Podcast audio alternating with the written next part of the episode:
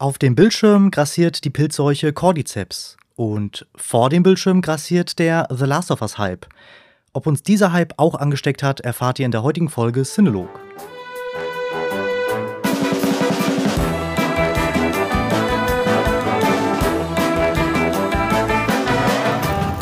Hallo und herzlich willkommen zu einer neuen Folge Cinelog.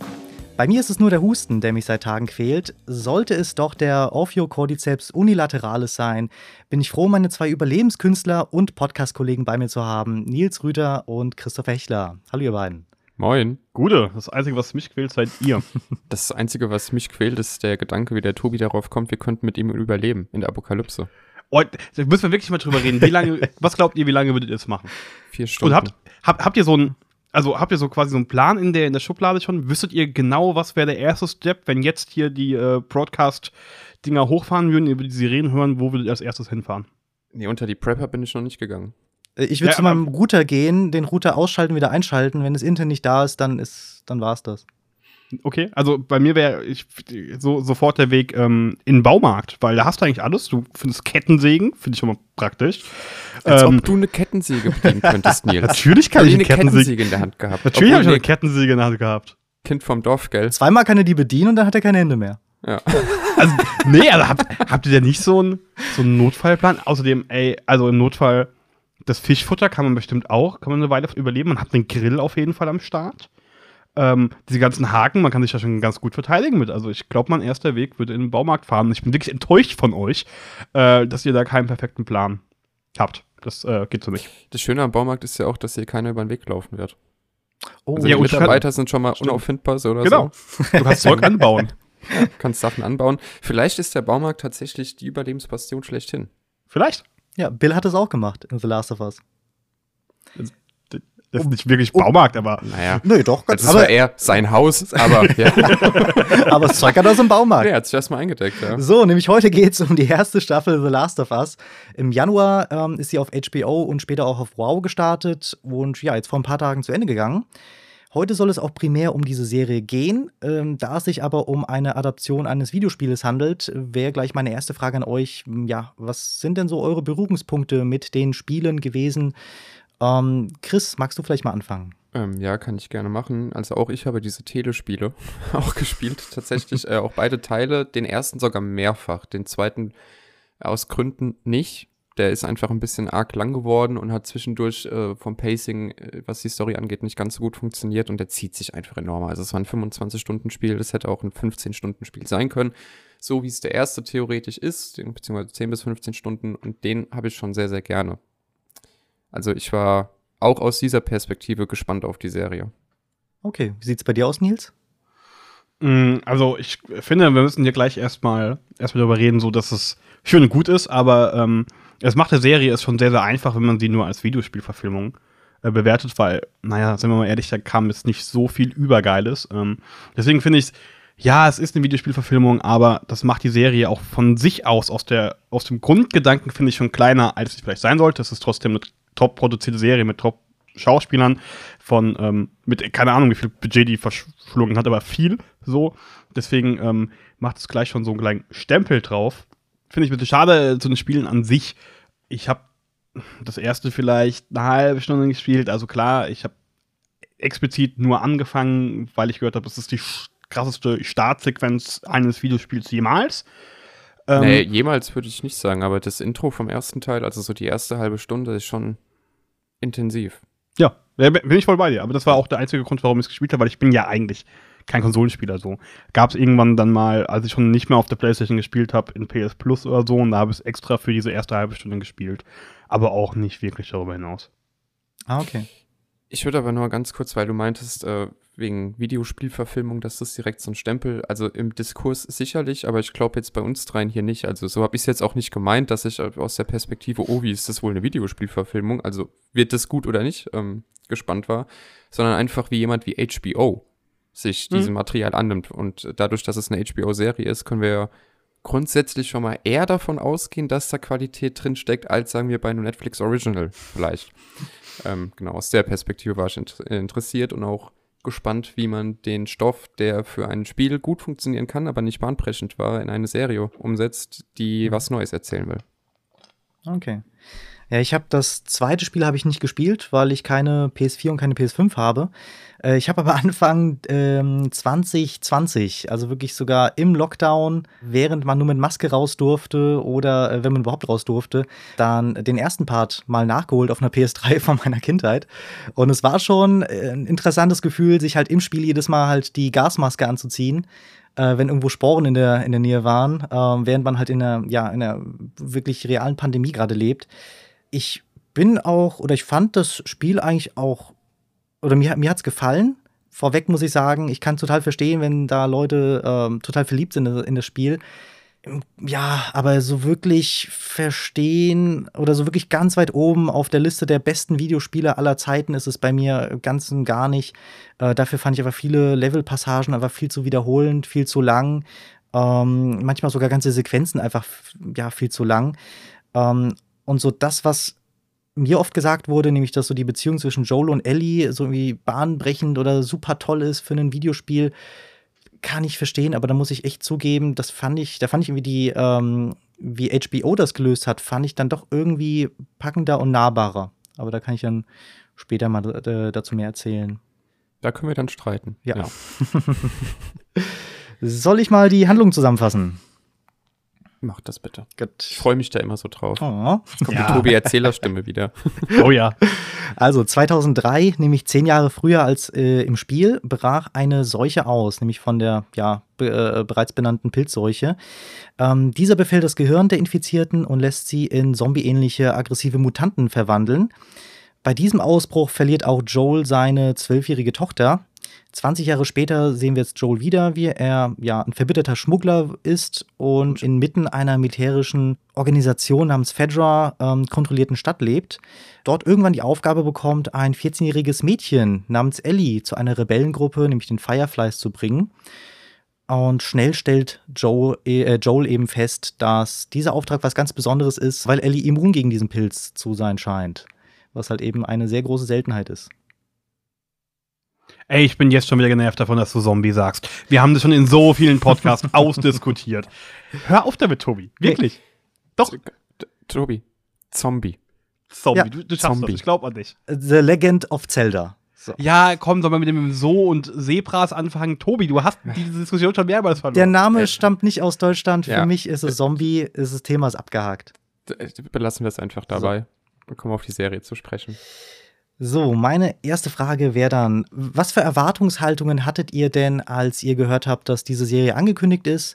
Ähm, ich habe jetzt mitbekommen, ihr habt ja schon ein bisschen Zeit mit diesem Spiel verbracht. Der eine eine halbe Stunde, der andere ein bisschen, bisschen länger.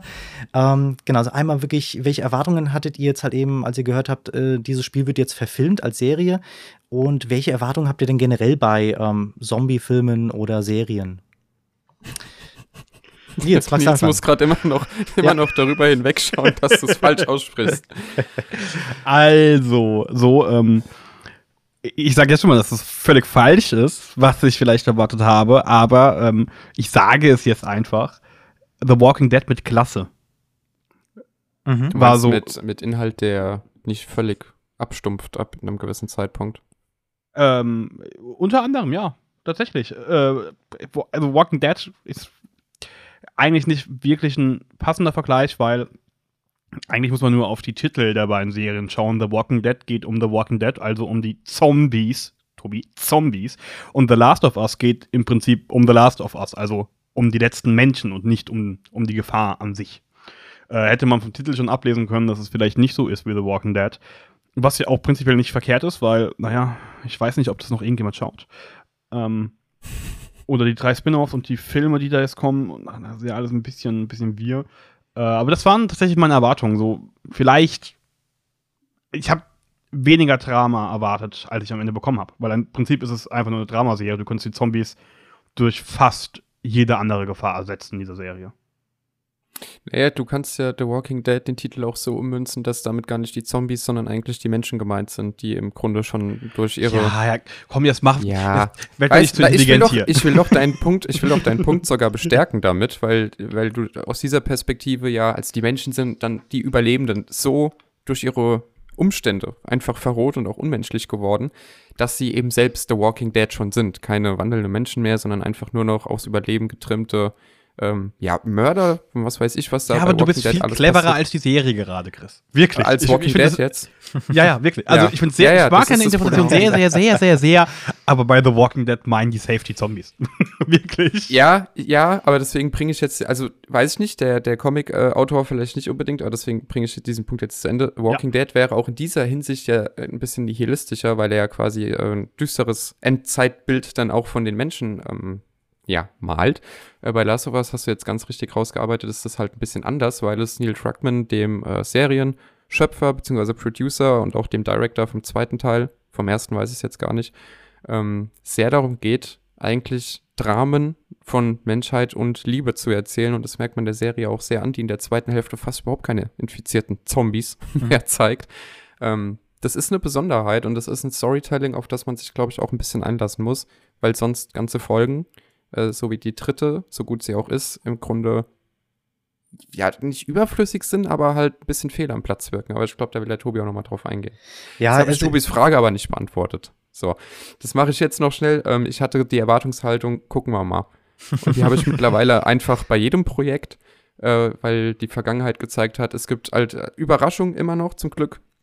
Äh, Ich war letzte Woche in Everything Everywhere All at Once. Der hat mich extrem überrascht. Ich dachte, wow, ein kreativer, großer Film, also jetzt groß gewordener Film. Sowas gibt's ja noch, auch was Schönes. Äh, bei Last of Us war ich einfach sehr, sehr gelassen. Hab dem Ganzen sehr nüchtern entgegengeschaut und wollte mal gucken, wie die das umsetzen. Bei HBO hast du halt ein Grundvertrauen. Aber ich bin jetzt nicht davon ausgegangen, dass das irgendwie mich in irgendeiner Art und Weise nochmal voll hypen wird oder so. Und hat's am Ende auch nicht. Also einen Hype hatte ich selber auch nicht. Ähm, Walking Dead habe ich mal, weil wir den Vergleich vorhin schon so gezogen haben, äh, habe ich, glaube ich, boah, bis Staffel 5 oder 6 gesehen, dann irgendwann abgebrochen, weil die letzten zwei Staffeln habe ich dann eigentlich auch nur geschaut, weil ich gesagt habe, jetzt habe ich schon so viel Zeit investiert, jetzt will ich auch wissen, wie das zu Ende geht. Hat man mir schon bei Staffel 4 gesagt, das Ganze geht dann irgendwie, glaube zehn Staffeln weit Elf. hätte ich dann schon abgebrochen, weil für mich ist es nicht wichtig, da jetzt irgendwie so ein Zombie-Geschnetzeltes zu zeigen, ähm, sondern mir geht's halt wirklich eher um die Menschen, um die Charaktere, wie die in so einer Welt eben überleben, wie die miteinander reagieren, was für Gruppen sich bilden. Das finde ich alles viel, viel interessanter, als einfach nur Blut und Gemetzel zu zeigen. Ähm, und ich muss auch sagen, das bekomme ich zwar bei Last of Us nicht, aber ich bin eigentlich eher Fan von den, von den langsamen, dummen Zombies, äh, weil das eben dieses Bild von den Menschen, die eigentlich alles überleben könnten, wenn sie nur zusammenarbeiten, ähm, dann doch nochmal irgendwie mehr verstärkt, als wenn du halt dann überall die Renden äh, hier aus, aus 28 Days Later und sowas hast. Ähm, genau, und äh, eine große Erwartung hatte ich jetzt von der, also von der Serienankündigung nicht äh, oder zur Serienankündigung. Fand das Spiel halt toll. HBO, ähm, ja, wie ihr schon gesagt habt, ähm, da steckt halt eigentlich auch Qualität dahinter. Von daher, ja, wie du es auch gesagt hast, mal schauen. Gleich meine nächste Frage wäre das Worldbuilding und der Look. Äh, also du vor allem, Chris, kennst das ja aus den Spielen. Für dich, Nils, war das jetzt mal was Neues. Äh, zumindest mal diese Art zu sehen, auch mit den Pilzen und allem möglichen. Ähm, was sagst du denn so zum Worldbuilding und Look der Serie? Ja, übelst geil. Also, das ist für mich das mit Schauspiel definitiv das Beste an dieser Serie. Und äh, auch da wieder Vergleich zu, zu anderen Zombie-Gedönsen. Ähm, was ich extrem stark finde und was auch halt Worldbuilding voll, ähm, voll mit beeinflusst, ist für mich, dass in dieser Serie du eigentlich alles erklärt bekommst. Also du weißt im Prinzip, wo kommt die Krankheit der Zombie her. Äh, Ellie ist nicht einfach nur immun, sondern du hast einen Grund dafür. Du hast quasi auch eine medizinische Erklärung. Das ist Du hast- übrigens neu, das gab's im Spiel nicht. Das gab's nicht. Ich fand's wirklich sehr gut, weil so alle anderen Zombie-Serien, Zombies sind halt da jetzt so. Ja, aber ich muss schon damit. sagen, ey, also die Szene grenzt so ein bisschen an Jump the Shark irgendwie, ne? Also da, also ich finde es gut, Meinst dass sie die Ellie- Erklärung eingebaut haben. äh, Die also Ellie-Szene oder wo ja, die ja, Zombies herkommen? Nee, die Ellie-Szene. Ähm, Okay. Da war ich, war, also die, die war gut, die war auch deswegen gut, weil die, äh, weil Ellies Mutter gespielt wird von der Synchronsprecherin von Mhm. Ellie im Spiel. Also das ist auch so ein schönes Augenzwinkern für die Fans quasi. Ähm, zumal Ashley Johnson, die das da gespielt hat, irgendwie auch aussieht wie eine ältere Ellie jetzt aus der Serie, also wie eine ältere Bella Ramsey. Mhm. Aber ja, also das war mir ein bisschen drüber, muss ich sagen. Aber ich habe dich jetzt Aber unterbrochen. sorry. wäre es dir lieber, wenn sie einfach nur die Auserwählte wäre? Weil das hast du halt ansonsten. Du hast einen Held, der muss die Welt retten vor dem großen Bösen, das einfach nur da ist. So. Nö, da- aber es muss ja nicht entweder oder sein, aber die Erklärung könnte auch noch mal woanders herrühren. Also, dass sie genau in dem Moment auf die Welt kommt, während sie einen Zombie beißt. Also die Mutter, ne? Dass Ellie auf die Welt kommt, während ihre Mutter in exakt dem Moment von einem Zombie gebissen wird. In derselben Sekunde. Und dass es dann mit dem, mit dem infizierten Pilz quasi so schnell geht, dass es noch durch die Nabelschnur übertragen wird. Und also es, es war irgendwie, Ja, also. war viel. Und warum hat, also die Fireflies sind ja, sagen wir mal, so wie sie dargestellt werden, jetzt nicht dafür bekannt, sondern nicht zimperlich zu sein. Ja. Warum haben sie es nicht nachgestellt? Also sie hat ja die Lösung. Anna heißt sie, oder? Äh, ja. Äh, Melanie. Nee, die Mutter heißt Anna. Die Ziehmutter, ah, die Mutter, meint, meinst ich meine die? Ziehmutter von den Ja, Fireflies. Das müsste Melanie gewesen sein. Okay, Melanie, okay. Ja. Melanie hat ja quasi auf dem Silbertablett, warum sie immun ist. So, sie hätten sich ja nachstellen können bei den Fireflies und hätten ganz viele Ellies Stimmt. Stimmt. Ja, also ich, züchten können. Ja, stimmt. ich finde die, ähm, die Begründung brauche ich halt überhaupt nicht. Ähm, ich fand es ein bisschen mehr Fanpleasement und da fand ich dann doch ein bisschen zu viel erklärt. Weil, wenn es jetzt einfach aus einer natürlichen Sicht siehst, also es gibt auch Leute, die sind halt Corona-immun, die sind AIDS-immun. Äh, Sowas gibt es halt einfach bei jeder Krankheit. Ähm, natürlich sind halt da nicht die meisten AIDS- oder Corona-immun, sondern halt einfach wirklich nur eine sehr, sehr kleine, ähm, ja, kleine Anzahl an Menschen. Von daher bräuchte ich das hier nicht. Also, das ist halt sowas, das halt Ellie das halt hat, das ist halt so. Da, da brauche ich jetzt irgendwie nicht ähm, so eine Erklärung oder dass sie die Auserwählte ist oder dass sonst irgendwas. Ähm, ich fand es ein bisschen verschenkte Sendezeit. Ähm, Da müssen wir über die dritte Folge reden, wenn wir über verschenkte Sendezeit Okay. sprechen wollen. Oh. Also, aber äh, generell zu Worldbuilding oder zur Erklärung ähm, stimme ich dir vollkommen zu, Nils. Weil was du halt sonst hast, sind halt zwei Leute, die schon seit Jahren in so einer Welt leben und die haben einen Dialog und die erklären sich gegenseitig, wie diese Welt gerade funktioniert. Und das hast du halt hier eben nicht. Ähm, vor allem die, äh, die Cold Opener, die erklären dir halt sehr viel, wie halt eben es überhaupt zu diesem Vorfall eben kommen konnte. Also die Intros aus Folge 1 und 2, da müssen wir gleich gesondert drüber Ja. reden. Aber ich glaube, jetzt, jetzt sprich ich gerade ein das bisschen her. Beste an Ich, der Serie. ich glaube, du, Nils, wolltest noch, wolltest noch weiter erzählen, oder? Ja, ja, wir sind hier sehr gesprungen. äh, generell Look and Feel hat mich echt total abgeholt. Ich liebe dieses, ähm, eigentlich nicht mal dieses Zombie-Gedöns, die natürlich Monster Design ist auch cool. Mhm. Dürfte fast eins zu eins aus dem Spiel sein, wenn mich nicht alles täuscht. Ähm, also jetzt nicht krass erweitert. Aber ich liebe ähm, dieses, die Natur kämpft sich zurück in die Städte und so. Mhm. Das finde ich geil. Also dieses Museum beispielsweise, ähm, das war, das sah halt einfach schon verdammt sexy aus. Ja, muss ich dir vollkommen zustimmen. Also was sie bei den äh, Zombies oder bei den Infizierten erweitert haben, ist äh, das, was wir sehen, wenn Anna Torfs Figur stirbt, deren Namen ich jetzt gerade vergessen habe. Tess? Äh, Tess, ja, Tess, genau.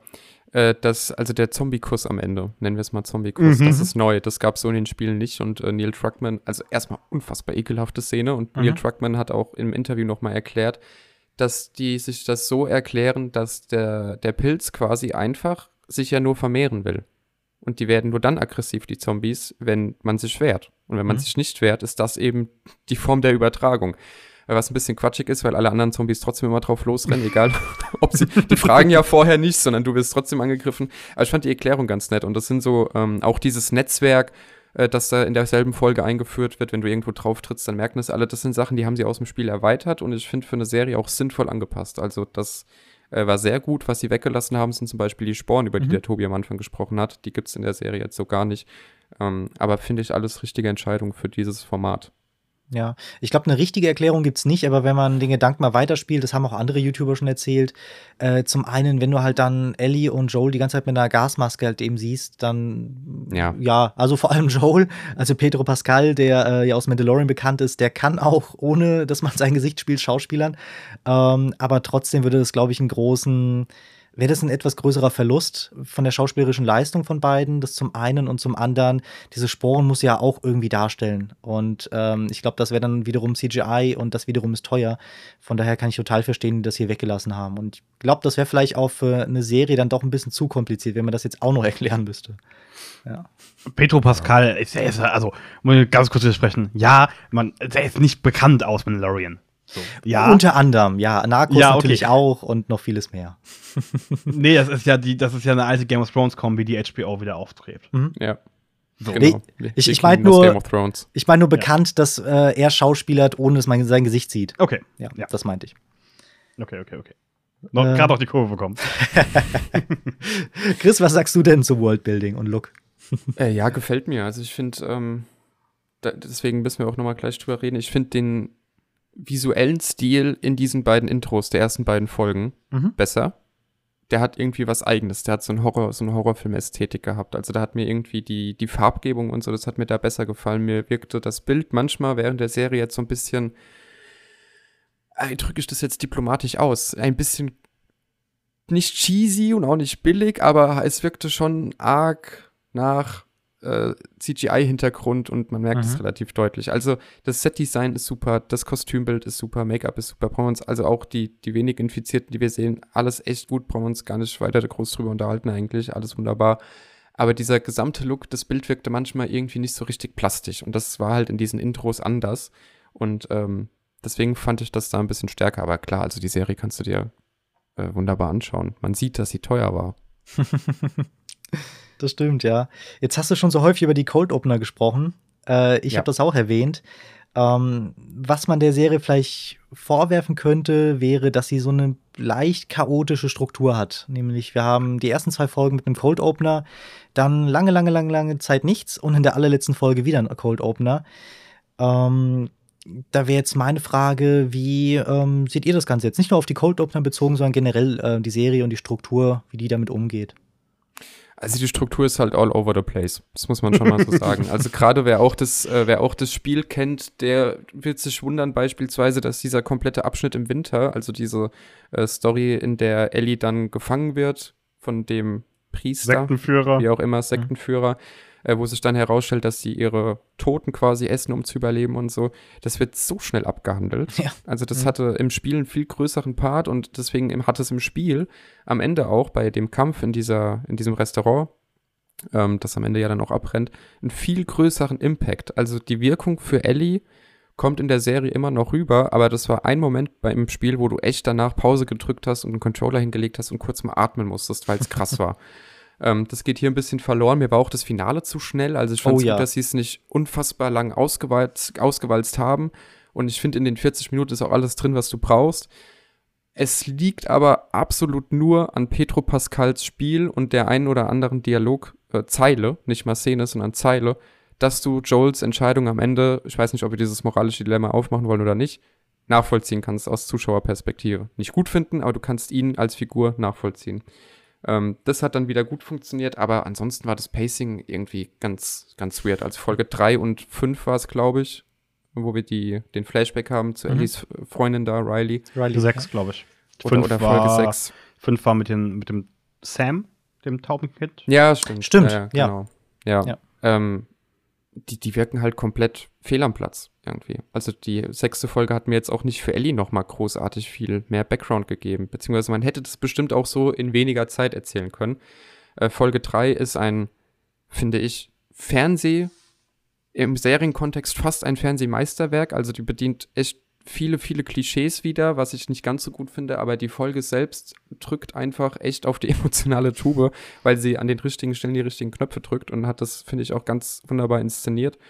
Ähm, aber die brauchst du theoretisch auch nicht für die Handlung. Ja? Jetzt kann man drüber streiten, muss jede Folge immer die Handlung voranbringen, aber das in Kombination mit Folge 6, in Kombination mit, für dieses Kapitel wird sich sehr viel Zeit genommen, dafür ist das Finale in 40 Minuten auserzählt, beißt sich ein bisschen. Also ich hat, hatte Mhm. nie ein richtiges Gefühl für die Serie. Jede Folge war irgendwie eine neue Folge von der, also nicht von der Machart, sondern so vom Feeling des Schauens her. Also Mhm. es äh, hat mir nicht so gut gefallen und ich hätte gerne mehr von diesen Intros gehabt, weil die waren phänomenal. Sehe ich ganz genauso. Ähm, ich finde es auch ein bisschen schade, weil halt eben Folge 3 und Folge 6, über die wir gesprochen haben, das wäre ja perfektes Futter für halt eben Opener. Halt natürlich nicht das Ganze, das wäre sonst viel zu viel, aber dass du halt eben Elemente davon nimmst. Ähm, ja, weil ich es ein bisschen seltsam finde, dass man plötzlich aufhört und dann in der letzten Folge, wie gesagt, die, die Erklärung brauchte ich ja noch nicht mal, dass ich dann wiederum Cold Opener bekomme. Ähm, das fand ich dann irgendwie seltsam. Von der Machart sehe ich das jetzt nicht so. Es hat sich so ein bisschen angefühlt, weil die ganzen Story-Parts oder die Orte, die waren, ich glaube, bis auf fünf und sechs, äh, waren die jeweils immer nur an einem Ort. Zumindest kommt mir das gerade so vor. Und es hat sich dann doch so ein bisschen angefühlt wie, ja, ah, jetzt ist, das ist dieser Level. Und dann ist die Folge vorbei und dann kommen wir zum nächsten Level. Ja. Äh, irgendwie hat mich das öfters so an das, an das Spiel erinnert.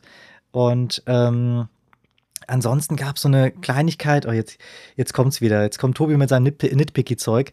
Ähm, das hat mir jetzt nicht total die Serie kaputt gemacht, auch nicht die Folge.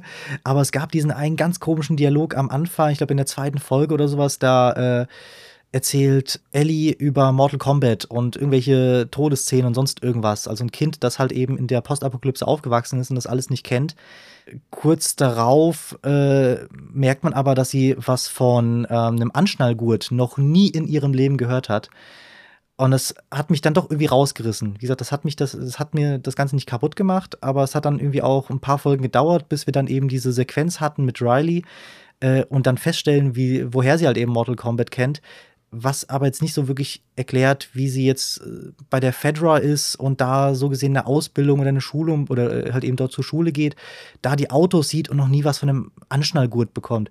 Also es waren irgendwie so ein paar Sachen, die das Ganze dann doch irgendwie sehr äh, öfters mal seltsam gemacht haben. Ähm, aber das ist gar nicht so sehr nitpicking, weil das ganz gut unterstreicht, wie oft, äh, ohne jetzt genau zu wissen, welche Drehbuchseite von Neil Truckman stammt und welche nicht, aber wie oft sich Truckman auch an den, bei den Spielen genau solcher Tricks bedient hat, um einfach ganz schnell nochmal was zu unterstreichen. Also nicht alles ist 100% ausgearbeitet. Deswegen, ja, das mhm. ist jetzt ist ein bisschen nitpicky, aber es offenbart auch ein größeres Problem. Ja. Ja, und ansonsten das, was du gesagt hast, also die letzten zwei Folgen sind ja sowas von durchgerusht, vor allem die allerletzte. Ja. Und es war interessant, weil ich, äh, oder parallel hat meine Freundin das Spiel durchgespielt, weil sie es noch nie gespielt hat. Und äh, ich konnte dann immer mal wieder sehen, ja, wie das Spiel, wie, wie es im Spiel inszeniert wurde und wie es dann in der Serie aussah. Und im Spiel, also diese komplette Krankenhaussequenz, die ging halt echt gefühlt vielleicht zwei Stunden. Äh, und Nein, im, so lang war die nicht. Ja, okay. Die war im Spiel auch höchstens, höchstens eine Stunde, also länger war es nicht. Halt höchstens. mit sehr viel Schleichen und allem möglichen und äh, gefühlt ist es hier in der Serie halt ein drei Minuten Zusammenschnitt. Ähm, und das fand ich dann doch irgendwie alles sehr, sehr schade, aber gut, das kann ich jetzt der Serie halt nur unterstellen, weil ich das Spiel halt eben kenne. Ja, ähm, aber ich, das ist, ich werfe den Punkt jetzt auf, weil ich weiß, wir werden da gleich noch drüber reden genau diese Sequenz zeigt, warum diese, warum so eine Videospielverfilmung vielleicht einfach auch Quatsch ist.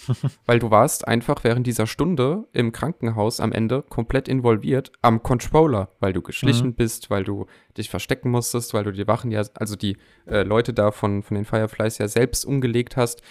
Und was macht eine Serie jetzt aus einer Stunde Material im Spiel? Naja, sie muss es ja in der Montage zusammenschneiden und Joel wird plötzlich zum absoluten John Wick irgendwie. ähm, ja, also es war cool inszeniert, aber genau das zeigt halt, wir haben jetzt eine Stunde hier Material und können daraus eigentlich nur fünf Serienminuten machen. Mhm. So, weil wir können uns jetzt, können jetzt hier keinen 30 Minuten Shootout zeigen. So, und das bringt es halt ganz gut auf den Punkt. Und das hatten wir über die ganze Serie verteilt total oft, wo du Momente hast, wo du merkst, wir laufen gerade nur durch die Gegend. so, weil sehr viel von diesem Spiel halt einfach ist, dass du ein Level passierst. Mhm. Du machst in, das wird ja dem Spiel oft vorgeworfen du machst ja gar nicht so viel. Du schießt und du schleißt und zwischendrin unterhalten sich Joel und Ellie und du läufst halt von A nach B. Und, und dann holst du eine Leiter oder ein Floß für Ellie. Und, ja, ja, und das mit der Leiter haben sie ja sogar auch ja, in der letzten Folge noch. Äh, ja, und da kann man jetzt sagen, ah, Meta-Humor, lustig, guck mal, sie muss jetzt sogar die Leiter auch in der Serie holen. Aber das bringt sie auf den Punkt. Also ja. du hast einfach aus das Quellmaterial hättest du vielleicht doch noch mal anders verarbeiten müssen, als wirklich nur zu adaptieren. Und das haben sie halt in der letzten Folge, also wirklich die Dialoge, teilweise die Einstellungen fast eins zu eins aus dem Spiel übernommen. Ähm, aber da streiten wir uns bestimmt gleich drüber, ob das jetzt gut ist oder nicht. Folge 3. So, das darf ich auch mal. Ja. äh, Folge 3 ist ähm, alles, was ihr gesagt habt. Es ist, ich glaube, ich habe in die Gruppe geschrieben, das ist ein supergeiler Kurzfilm, auch wenn er nicht wirklich kurz ist mit 1 Stunde 10, aber halt auch kein kompletter Langspielfilm. Es ist ein guter Film ähm, aber ich möchte so ein bisschen über die, nennen wir es mal, Priorisierung reden, weil auch so eine Folge verbraucht neben reiner Sendezeit natürlich auch super viel Budget. Keine Frage. Äh, vielleicht nicht so viel wie andere Folgen. Ähm, aber wir gucken eigentlich nur zehn einem sehr, sehr herzerwärmenden Pärchen beim Altern zu. Und dann sterben die am Ende, weil sie alt sind. So. Hm. Cool gibt's auch noch in Zombie-Zeiten einfach quasi, quasi natürlicher Tod, auch wenn es äh, Suizid aufgrund von Krankheit war. Aber ähm, trotzdem möchte ich die, die Frage stellen, ist es nicht sinnvoller, diese Sendezeiten, dieses Budget zu nehmen, um, und da ist jetzt natürlich die Frage, muss jede Folge eine Serie auch weiterbringen, aber nutzt das und gibt der, den Fireflies mehr Sendezeit, mehr Verständnis, mehr dafür, was sie tun. Gibt Melanie, den Namen habe ich gerade gelernt, mehr Sendezeit. Dann haben wir auch sowas wie eine Ich schläge übrigens nicht meine Hände ins Feuer, dass sie wirklich so heißt. Ich Ab glaube jetzt heißt es, sie aber- Melanie. Okay. Ähm, aber jetzt heißt die Melanie, haben wir, haben wir so beschlossen. Aber gib halt lieber dem Ganzen ein bisschen Background, was mir auch was bringt, weil prinzipiell sehen wir eine Stunde zehn ein Pärchen beim Sterben zu, damit Joel am Ende eine Autobatterie bekommt. Wow. Also ich gebe Wow. dir recht. Nee, also sogar Feier- ein ganzes Auto. Sogar ein ganzes Auto. Ja, ein ganzes Auto. Aber er hat nur eine Batterie gebraucht. Dabei hatte er davor gar kein Auto. Was wollte er mit der Batterie machen? Aber egal. Eingesuchter Tommy. Ja. Also ich äh, gebe dir recht, die Fireflies sollten auf jeden Fall eigentlich mehr Futter bekommen, äh, weil so Ja. der Motivation nur, ich glaube, die wurde eigentlich nur in dieser kurzen Dialogszene von Riley irgendwie mal dargestellt. Ich muss aber auch sagen, abgesehen davon, dass ich Folge 3 halt echt schön fand, äh, hilft es halt einfach dem Worldbuilding und zeigt halt eben, dass es auch Charaktere gibt, die halt eben auch so handeln oder halt eben so sind. Und nicht alle sind wie Joel einfach nur Schmuggler und Arschlöcher und ähm, kämpfen ums nackte Überleben, ähm, sondern du hast halt dann eben auch Billy, der dann halt eben ja Thomas zu sich nimmt, ihn halt eben füttert und dann eigentlich auch wieder vor die Tür setzen will, statt ihn halt einfach nur aus, äh, umzubringen und dann halt, wie wir gesehen haben, in anderen äh, Orten dann halt einfach ähm, ja sich gedacht wird, ja okay, Fleisch ist Fleisch. Ähm, von daher fand ich es fand ich's echt schön und auch wichtig. Und es ist halt nur eine Folge. Also ich könnte es Es total ist die verstehen. längste Folge dieser Staffel. Mit Abstand. Mm, nicht länger als die Pilotfolge, glaube ich. Ja, doch, die erste dauerte auch 70 Minuten, meine ich. Ja. Echt? Ja. Okay. Aber auch da wieder Gewichtung von 40 oder 45, 50 Minuten äh, Staffelfinale zu einer Stunde 10. Also gib, nutz die Priorisierung einfach anders, weil uns fe- also mir persönlich fehlt auch so ein bisschen ein wirklicher Antagonist, Antagonistin. Mhm. Ähm, Boah, Klar, ja, es ist- aber ey, als es wenn ich ist dann in diese Antagonistin aus voll, sorry, Lass, ey, lass wenn uns ja dann- gleich mal drüber reden. Ich Ja. glaube, erstmal, lass uns erstmal Folge 3 abhaken. Okay, Ja. klar, es ist in Last of Us in allen Zombie-Geschichten immer ein Kampf mit der Umwelt. So, und die Umwelt ist einfach ein schlecht greifbarer Antagonist. Aber wenn du gerade wie auf, äh, wie in ähm, The Last of Us eben so viel auf zwischenmenschliche Konflikte setzt, oh, dann mach's halt ein bisschen besser. Und dann nutzt vielleicht diese eine Stunde 10, damit es nicht echt wack ist. Ja, ich muss noch, äh, noch einen kleiner Punkt, dann kannst du gleich, Chris. Ähm, ich glaube, ein Punkt, wieso ich dann die Folge, rum, äh, Folge wieder auch ein Stück schöner fand oder interessant fand, äh, war, weil wir ja im Spiel ja auch Bill kennenlernen. Äh, aber halt eben nicht mit Thomas zusammen, aber eine ähnliche Situation eben auch im Spiel passiert, beziehungsweise also offscreen passiert oder passiert ist. Und äh, wie das Ganze gelöst war, fand ich halt eben auch schön oder fand, fand ich auch interessant.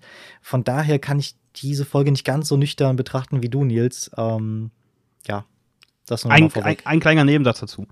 Ich habe jetzt sehr auf diese Folge rumgehockt. Hackt. Diese Folge ist wunderschön, diese Folge ist super emotional, diese Folge hat Spinnen Eiern. Es ist für mich nur keine Serienfolge. Okay. Als anders betrachtetes Werk ist es super geil. Aber es ist für mich keine Folge in einer episodialen Serie.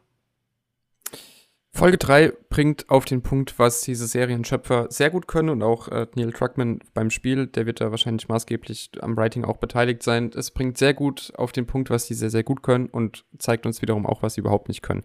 Sie können nämlich sehr gut erzählen, äh, wie es, also was wir vorhin schon gesagt haben, eine, ein Drama von Liebe und von Menschlichkeit. Und auch in dieser Folge wird mit super vielen Klischees gespielt. Natürlich können die beiden Klavier spielen und äh, connecten quasi über Singen, ja.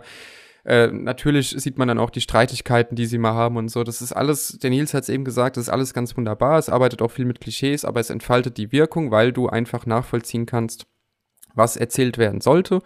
Weil du am Ende, ich musste mir auch eine kleine Träne verdrücken, Mhm. emotional voll gepackt warst und weil das eine schöne Geschichte davon war, wie Menschen zueinander halten können, wie Menschen lieben können. Ganz einfach auch. Es war auch einfach eine schöne Liebesgeschichte. Und das gelingt der Serie an mancher Stelle sehr gut, so wie jetzt auch da wieder und auch dieses äh, Zeigen dann vom Pianospielen, so sehr es auch äh, und vom guten Essen, so sehr es auch ein Klischee ist, ja, also es, es feiert ja quasi das, was, was die Menschheit eigentlich schon erreicht hat. Kunst, Kultur, genießen, ja, das genießerische Leben vielleicht auch ein bisschen.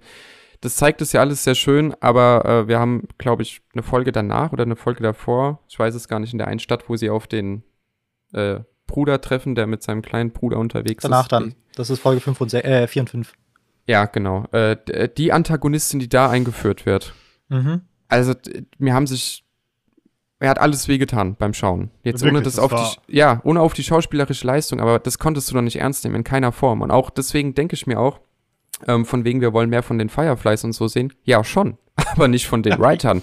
weil ich glaube, dass sie es nicht hinkriegen. Wenn ich mir dieses, äh, wie die, dieses Militär da in dieser Stadt angucke, mitsamt Antagonistin, die eigentlich nichts kann, die Mhm. über keinerlei Autorität verfügt, also in ihrer Präsenz auch nicht, ja, die dann aber den krass ausgebildeten, super muskulösen äh, Megasoldaten irgendwie Befehle entgegenbellt und jeder macht halt, was sie sagt, ähm, dann glaube ich nicht, dass die solche äh, Antagonisten, solche Themen wie diese, äh, auch Riley sagt ja, das sind alles Faschisten da und so weiter, als dass sie solche Themen richtig behandeln können in, in Form von The Last of Us, sondern hier geht es ganz klar einfach nur darum, äh, zu zeigen, was macht uns Menschen aus, etwas von der Liebe zu erzählen, etwas von der Menschlichkeit zu erzählen. Und das, da brillieren sie in Folge 3.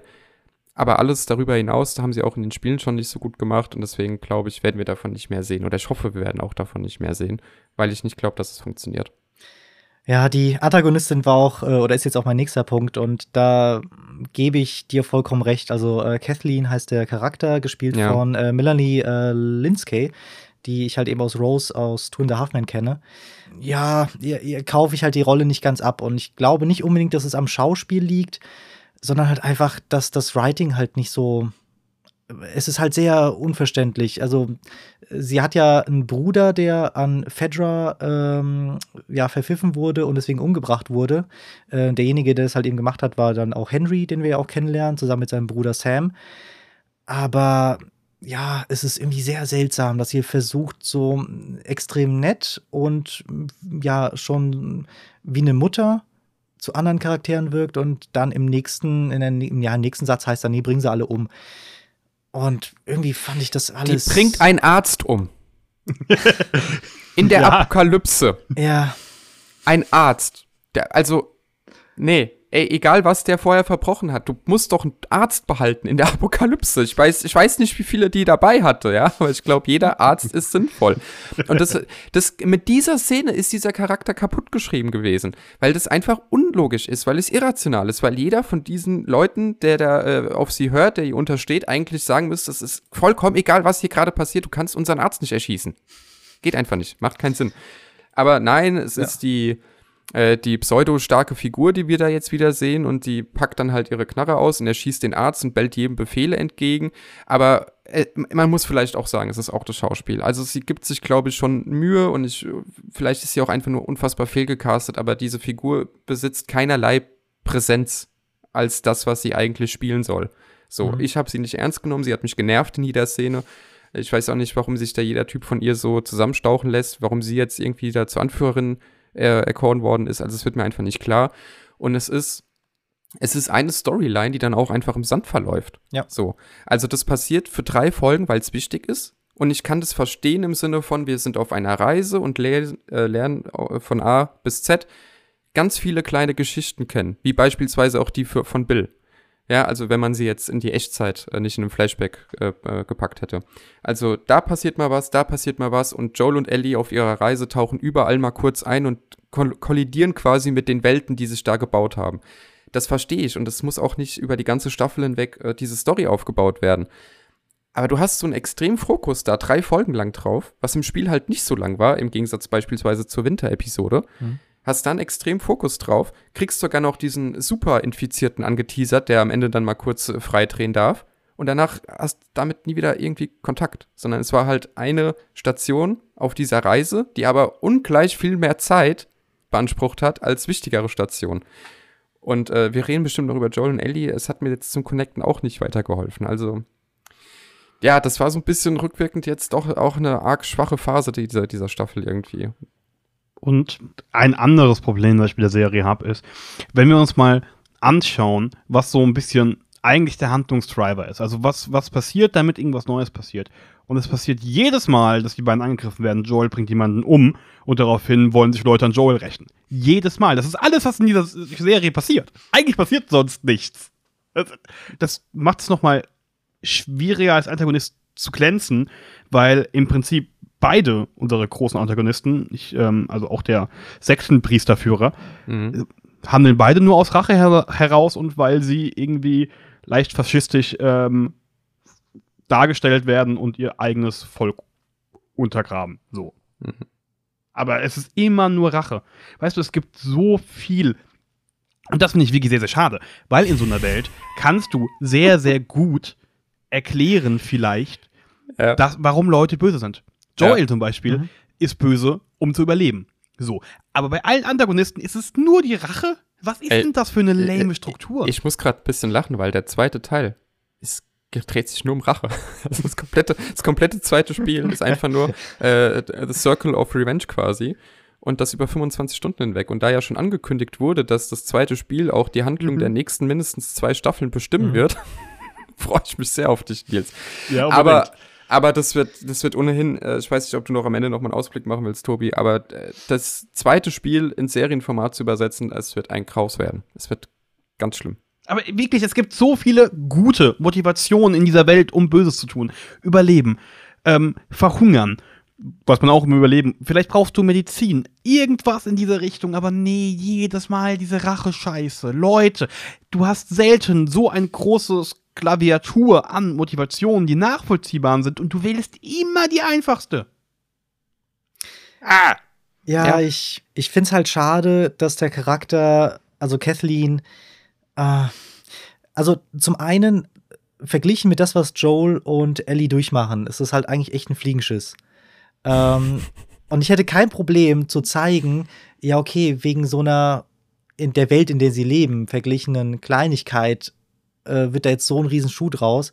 Ähm, da hätte ich jetzt kein Problem damit, wenn man halt wirklich die Motivation verstehen würde, weil dann hätte das ja auch irgendwie, dann wäre das ja auch schon interessant. Ähm, aber da jetzt irgendwie aus so einer Kleinigkeit, die auch nicht so richtig zu erzählen und ähm, eben die Schauspielerin, die ja sich vielleicht schwer tut, äh, dann irgendwie was dazu zu dichten, ähm, fand ich irgendwie echt uninteressant. Und das waren, glaube ich, auch so die zwei Folgen, die, ich glaube, wenn ich irgendwas streichen könnte aus der Serie, wären das vielleicht die zwei Folgen. Äh, also Folge 4 und Folge 5, ähm, weil ich alles andere wesentlich interessanter fand.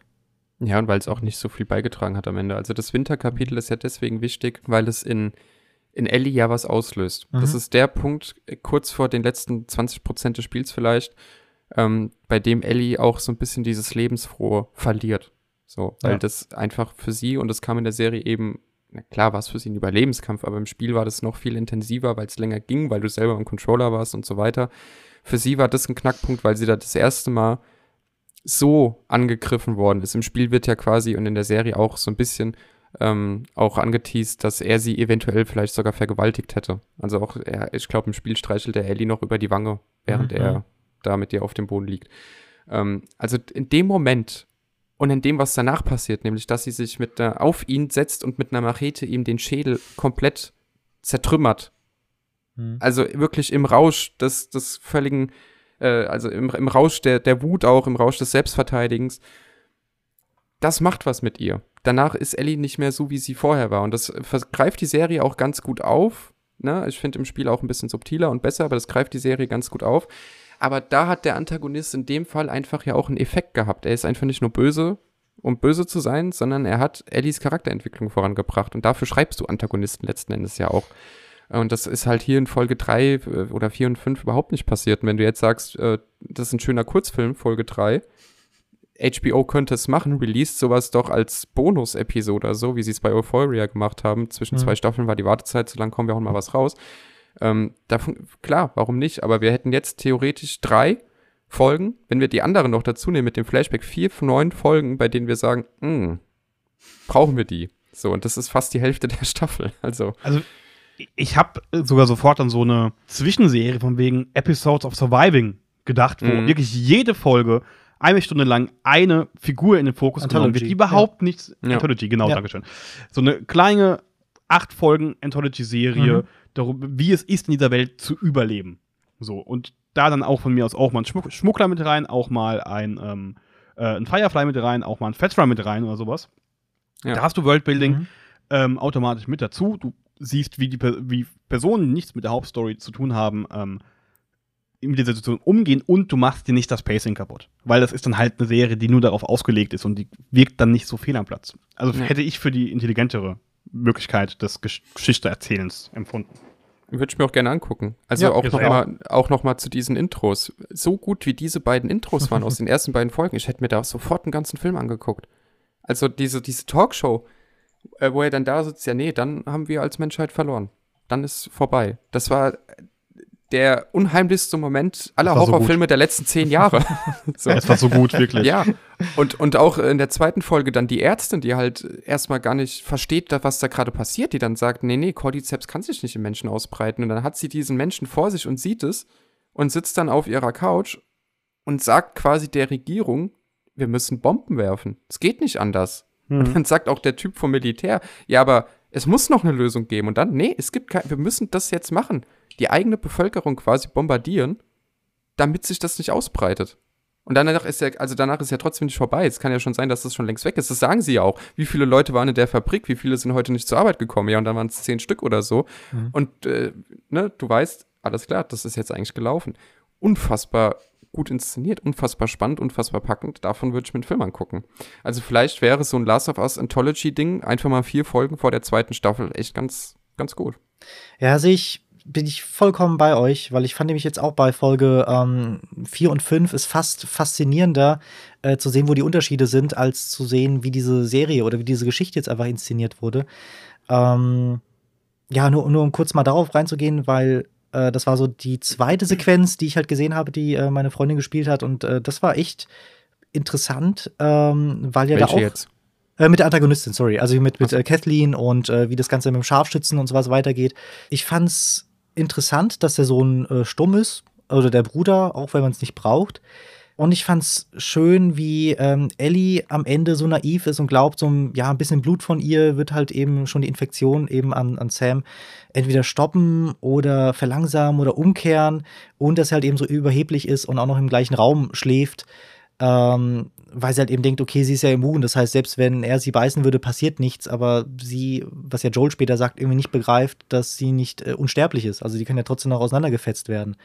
Ähm, und das fand ich, zeigt einfach nochmal, wie, wie Ellie tickt. Oder stellt mir das besser dar als eben im Spiel. Ja, schade ist halt eben, dass die Serie sehr häufig dann halt eben dann wiederum die Handlung halt aus, aus den Spielen dann zeigt, weil ich wusste, was im Spiel passiert und ich konnte halt eben dann erahnen, okay, in der Serie wird es wahrscheinlich das gleiche sein. Deswegen ging da so ein bisschen Impact bei mir verloren. Aber das war so eine Sache, die ich dann doch ein bisschen schöner fand, ähm, ja, die ich in der Serie schöner fand als dann eigentlich im Spiel. Ich habe das Spiel ja nicht gespielt, sondern nur die Serie gesehen. Mhm. Aber diese Szene mit dem Scharfschützenturm, boah, ich habe selten was gesehen, was so sehr nach Videospiel gekrischen hat in, in einem Film oder in einer Serie. Also wirklich in die, auch so in jedem COD seit 1961 gibt es so eine Szene, wo du eine Scharfschütze in einem Turm spielst und ballerst irgendwie deine Freunde woraus. Und das fand ich schon ein bisschen cheesy, muss ich sagen. Ja, also im Spiel hat es funktioniert. Weil du im Spiel, weil du im Spiel nicht so sehr, nicht so sehr drüber nachdenkst einfach, ne? Oder ach, dieses alte Argument, ja, Videospiele haben keine gescheite Story und alles, was in einem Videospiel erzählt wird, hat ein Film schon mal erzählt und da war es irgendwie besser. Oder wenn es in einem Mhm. Film wäre, würde keiner klatschen. Ähm, aber hier sehen wir es vielleicht tatsächlich äh, genau dieses Problem, dass einfach also wir drei zumindest jetzt nicht klatschen, weil wir exakt sehen, was im Spiel passiert ist, uns das aber im Medium Film oder halt Serie einfach nicht mehr vom Hocker haut. So, Die und Frage, wie invested bist du selbst? So. ja, ja, genau. Und das äh, ist man bei Last of Us am Controller halt sehr und beim Schauen halt nicht so sehr. Also ich hatte wenige Szenen, bei denen ich jetzt so richtig gespannt davor saß. Also ich, es gab immer wieder Momente, bei denen ich gesagt habe, oh, das war jetzt echt gut oder das war teilweise sogar echt herausragend, ja, also wie diese Intros zum Beispiel, aber ganz oft halt auch einfach so, ja, hat beim Spielen mehr Spaß gemacht, muss man einfach mal so simpel formulieren. Ja, da kommt ihr eigentlich auch schon perfekt zu meiner letzten Frage. Ähm, nämlich, wir haben jetzt eine Adaption von Bewegtbild zu Bewegtbild. Also vom Spiel eben zu einer Serie. Und ähm, da wäre jetzt meine Frage an euch: Braucht es sowas? Für wen ist sowas? Und war das jetzt eine gelungene Adaption? Ähm, vielleicht du zuerst, Nils, weil du halt eben das Spiel nicht kennst. Äh, was hältst du denn von so einer Adaption? Also vom Spiel zur Serie oder zum Film? Ja, statt von Buch zur Serie oder Film. Also, ich glaube, dass wir drei ähm, generationsbedingt in einer sehr, sehr komfortablen Situation sind, weil wir sind alle mehr oder weniger mit dem Controller in der Hand aufgewachsen. So. Aber es, ein großer Teil auch der Zielgruppe dieser Serie ist es das, ist das nicht. Also die Serie ist definitiv für Erwachsene gemacht, darüber müssen wir nicht diskutieren. Und auch wenn wir natürlich Hardcore-Zielgruppe sind, äh, glaube ich, dass man sich auch eine Randzielgruppe, sage ich mal, 45 bis 55 rauspickt. Und ähm, das sind Leute, die keine Berührungspunkte oder wenig Berührungspunkte mit Videospielen haben, zumindest weniger als wir, ähm, die sich niemals eine Playstation gekauft haben in ihrem Leben vielleicht. Und von daher finde ich das schon, also ich finde, man hätte mehr Extrameilen gehen müssen, damit es am Ende auch gut wird, damit es am Ende eben nicht nur eins zu eins versucht ist, das, was da funktioniert hat, kann auch da funktionieren. Aber ich finde es alles andere als verkehrt, eine gut funktionierende Welt, gut funktionierende Charaktere aus Videospielen nochmal äh, in Serien oder Filmen zu verpacken, weil, wie gesagt, wir kennen das alle, wir sind damit quasi aufgewachsen, aber ganz viele Leute halt nicht. Ähm, und da spreche ich jetzt nicht nur von Generationen, sondern auch vielleicht von, ähm, von Haushalten, bei denen eine Konsole nie ein Thema war, weil zu teuer.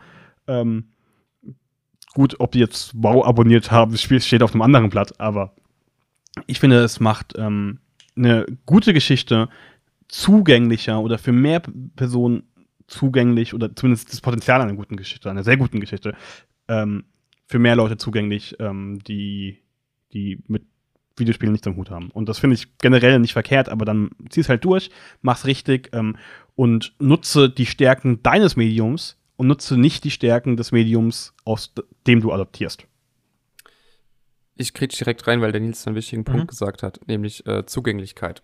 The Last of Us auf der PS3 oder auf der PS4, PS5, wie auch immer, ist ja egal. Es gibt ja mittlerweile auch ein Remake, nicht nur das mhm. Remaster. Man kann es ja überall spielen. Ist insofern zugänglich, weil es quasi natürlich auf jetzt aktuellen Konsolen einfach problemlos nachzuholen ist. Ist jetzt kein Spiel, das seit 30 Jahren auf nirgendwo mehr erschienen ist oder so. Aber wer noch nie gezockt hat und diese Story von The Last of Us erleben möchte, wird sich mit The Last of Us als erstes Videospiel überhaupt, glaube ich, sehr schwer tun. Also, äh, das ist für ja. uns undenkbar, aber wenn man jemanden einen Controller in die Hand drückt, der noch nie vorher gespielt hat, da kann man ja nicht zugucken. Das mhm. ist ja wirklich so, als würde man gerade noch mal, also man muss ja da was Neues lernen. Es das ist, ist ja ein wie Fahrradfahren Medium. Lernen, ja. ja, es ist wirklich so. Insofern, dass man sagt, wir wollen eine Geschichte, die quasi in einem Medium bis jetzt gefangen ist, rausholen und allen Leuten zugänglich machen, finde ich vollkommen legitim. Äh, auch gut sogar. Ich finde den Gedanken auch gut.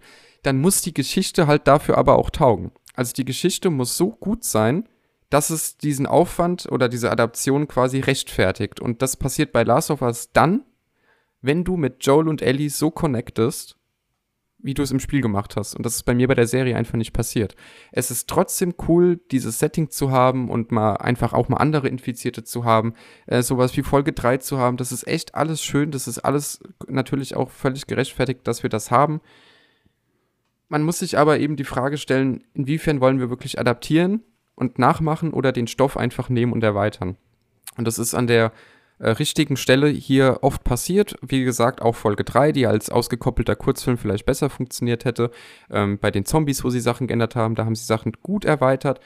Aber der Kern des Ganzen, und dafür wurde die Serie ja auch gefeiert, ist eben schon, dass sehr viel aus dem Spiel übernommen worden mhm. ist, was in der Serie einfach nicht so funktioniert wie bei mir am Controller. Ja, da bin ich, also ist jetzt auch höchst subjektiv, kann ja auch bei anderen Leuten komplett anders sein.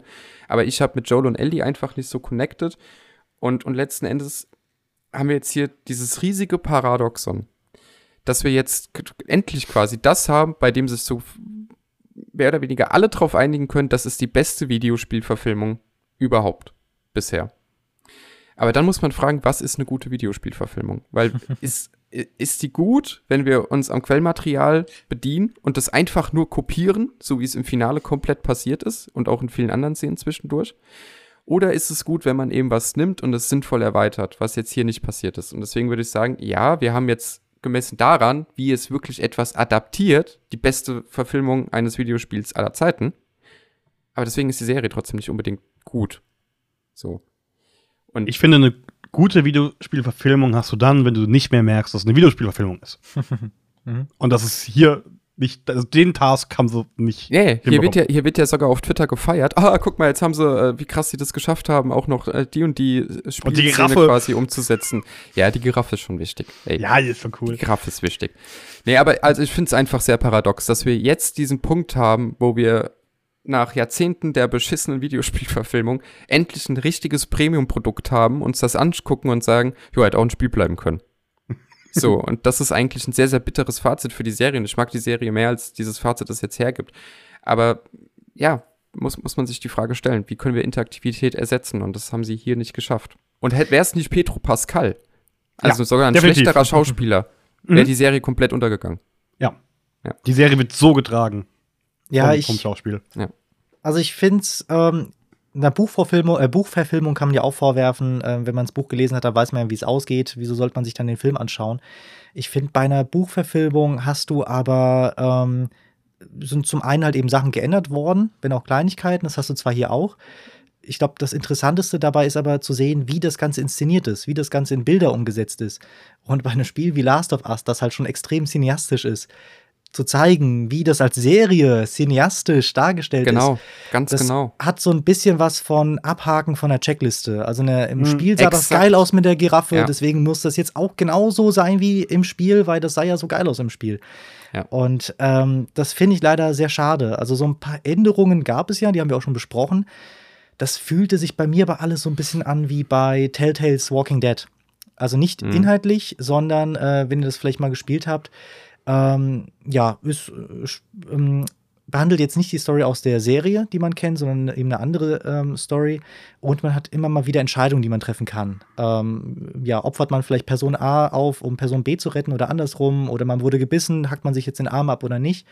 Und ähm, wenn man sich dann mit jemand anderen unterhält, der das Spiel auch gespielt hat, ist es extrem interessant herauszufinden, wie er sich entschieden hat. Wenn man dann aber länger als eine Minute drüber redet, stellt man ganz schnell fest, egal was ähm, äh, für was sich entschieden wurde, am Ende passiert doch das Gleiche. Also alle Wege Mhm. führen dann doch irgendwie zum gleichen Ende. Und so war das hier halt eben auch. Ähm, also es gab viele interessante Änderungen, die haben mich jetzt fasziniert, weil ich das Spiel kannte. Ähm, aber ich finde, das sollte jetzt nicht der Grund sein, wieso ich eine Serie gucke. Also einfach nur, um zu schauen, ah, mal gucken, welche Kleinigkeiten die jetzt mal in den nächsten 50 Folgen, äh, nächsten 50 Minuten geändert haben. Ähm, das fand ich ein bisschen schade. Und ich muss auch sagen, die spannendste Folge, wenn auch nicht die beste Folge, war die mit Riley, weil ich das DLC nicht gespielt habe. Das heißt, so. ich wusste Mhm. nicht, wie es ausgeht, was passieren wird. Das war für mich alles neu und deswegen fand ich das interessant. Das war zwar nicht die beste Folge, ich fand die aber wirklich am spannendsten. Und Ja, also ähm, das, das war bei mir, ich habe den DLC ja auch gespielt, komplett gelangweilt einfach. weil ich ja wusste, weil ich ja wusste, was passiert und weil es halt eben Ja. eins zu eins genauso passiert. ja, das dachte also- ich mir schon, ja. Also auch diese Szenen, wo sie sich dann die Masken und so aufziehen oder die Fotos machen, das ist einfach eins zu eins aus dem Spiel. Und da, dann weiß ich auch nicht, wer die Zielgruppe ist, so richtig. Weil sind jetzt die Zielgruppe die Fans des Spiels, weil die wissen, was passiert. Und denen bietest du fast nichts Neues, sondern kopierst einfach nur das, was sie am Controller schon selbst besser erlebt haben. Und wenn du sagst, nee, die Zielgruppe sind quasi auch alle anderen, dann funktioniert dein Storytelling in dem Moment aber trotzdem nicht, so wie du es ge- gewollt hast. Weil du das Ziel, was das Spiel erreicht hat, Connection zu Joel und Ellie, zumindest bei mir, einfach so, so nicht äh, hergestellt hat, die Serie. Ja, und ich, ich will auch gar nicht, also zum einen hast du recht, und ich will auch gar nicht so viel haten, weil ähm, ich hatte echt Spaß mit der Serie. Ich glaube auch so mit den Vorgesprächen, die wir hatten, habe ich, glaube ich, am meisten Spaß von uns, uns dreien. Ähm, ich finde es einfach nur seltsam, dass vor allem in meinem Freundeskreis ist es so, die Personen, die das Spiel gespielt haben, sind die, die die Serie am meisten feiern. Ähm, und das finde ich irgendwie sehr seltsam, weil, ähm, ja, das zeigt mir so ein bisschen, jetzt, ja, jetzt rede ich wieder alles so schwarz und jetzt kommt wieder mal ein toller Star Wars-Vergleich, aber Da ist er du- ja. da ist er ja, den habe ich, schon- hab ich die Folge sowieso schon dreimal gebracht. Ah, das Aber Bullshit-Bingo. da ist es halt zu. genauso. Also einfach nur, schau dir halt Episode 9 an. Also wie viel Fanpleasement will sie da noch reinpacken? Und äh, ja, weiß ich nicht. Wenn das, wenn das ausreicht, dass man irgendwas toll findet, schön. Ich hätte gern ein bisschen mehr. Also, jetzt kommt krasser Hot-Take. Vielleicht war Sonic the Hedgehog die bessere Videospielverfilmung als jetzt die Last of Us-Serie. Mhm. Ähm, weil, weil es einfach, also wie willst du Sonic verfilmen? Ne? So. Tetris-Verfilmung wird da jetzt ganz Ja, ach, ey, da müssen wir gleich drüber Also, wie willst du Tetris verfilmen? Finde ich gut. Die müssen adaptieren. Die ja, müssen die, die weiterdenken. müssen wirklich adaptieren, ja. Die müssen wirklich überlegen, wie, wie um dieses, um dieses krasse Spiel herum, wie machen wir Ja. da vielleicht Nee, noch ich finde so 90 klein Minuten Tetris-Let's Play würde ich mir auch anschauen im Kino. Nein, also bei Sonic hast du halt äh, im ersten, ich habe jetzt so den ersten Film gesehen, und es ist Mhm. kein guter Film an sich, aber man kann ihn sich schon mal angucken. Da hast du eine Stelle, in der tatsächlich quasi das erste Level, die Green Zone, die einfach jeder kennt, der irgendwas mit Videospielen zu tun hat, ganz kurz mal gezeigt wird als äh, Sonics Heimatplanet und wie er da rumrennt und so. Und danach fällt er in unsere Welt und du musst dir quasi komplett was um diesen Igel herum ausdenken, aber trotzdem noch zeigen, ah, die Ringe haben eine Bewandtnis und seine Kräfte haben eine Bewandtnis und der Humor ist noch derselbe und so weiter und so fort. Also insofern, genau das, was wir gesagt haben, Quellmaterial genommen und adaptiert. Bei Last of Us ist es jetzt natürlich dadurch ganz, ganz anders, durch das, was der Tobi gesagt hat. Das Spiel ist, ist ja schon cineastisch. so. Und deswegen verstehe ich auch nicht, warum man als Fan der Games äh, das jetzt so hart feiert. Also ich hatte auch kurz mal diese, diese, äh, ja, das Gefühl, ah, das ist schon schön, dass jetzt auch Videospiele quasi so anerkannt sind mittlerweile, äh, dass es bei HBO dem, also dem, dem Premium-Privatsender quasi aus den USA, äh, dass da die Lizenz gekauft wird und dass man jetzt wirklich für viele, viele Millionen Dollar ein äh, Joel und Ellie da auf, auf dem Bildschirm betrachten kann, ja. Diese, diesen Gedanken hatte ich schon kurz, im Umkehrschluss muss man aber auch sagen, die Videospielindustrie ist einfach wirtschaftlich deutlich größer als Hollywood und die Musikindustrie zusammen mittlerweile. Also das ist, es ist kein Geschenk an die Fans in dem Sinne, dass sich da HBO jetzt gnädiger zeig, äh, zeigt und sagt, komm, wir geben den Videospielfans mal was richtig Tolles, sondern da stecken natürlich ökonomische Interessen dahinter und deswegen muss man diese Serie auch genauso bewerten. Nicht als Geschenk an die Fans, egal wie viel Fanpleasement da drin steckt, sondern als eigenständiges Produkt. Und ich meine, das ist ja das, was wir jetzt hier auch machen. Und da kann man sich dann einfach schon die Frage stellen, äh, für, für wen ist das gemacht und brauchen wir das? Und das Schlimme ist ja, letzter Punkt jetzt dazu, das wird ja so weitergehen. Dass cineastische Spiele weiterhin verfilmt werden. Und kurz nach, ich glaube, nach dem ersten Last of Us Trailer oder so, irgendwann in den letzten paar Wochen kam die Ankündigung aus Death Stranding, eine Serie zu machen. Warum? Das, das Finale von Death Stranding ist über 60 Minuten Zwischensequenz. Das, das sind, ist ein Film. Das ist ein Film. Ja, es ist einfach letzte, so. Letzte Episode ist geschrieben. Ja, aber also, weißt, wa, was willst du denn da machen? Vor allem, das ist äh, dieses Spiel, Death Stranding von Hideo Kojima, der ist ein riesiger Filmnerd. Der hat äh, mittlerweile, auch in äh, Kopenhagen Cowboy übrigens, äh, arbeitet er mit Nicolas Winding Reffen zusammen und hat Cameo-Auftritte. Bullshit Bingo. Bullshit, ja, dankeschön. ähm, weil die einfach, also weil er so auch in dieser Filmwelt drin ist. Der hat unfassbar viele Filme gesehen, das siehst du auch schon bei den alten Metal Gear Spielen. Ja? Er ist einfach er ist von einem Medium schon so beeindruckt und beeinflusst, dass er das in seinem Medium unterbringt. Und jetzt sind wir quasi, also das ist ja so ein bisschen das Spiel zum Film, zum Buch, zum Spiel, zum Film. So, bei dieser Ebene landen wir am Ende irgendwann, wenn das so weitergeht.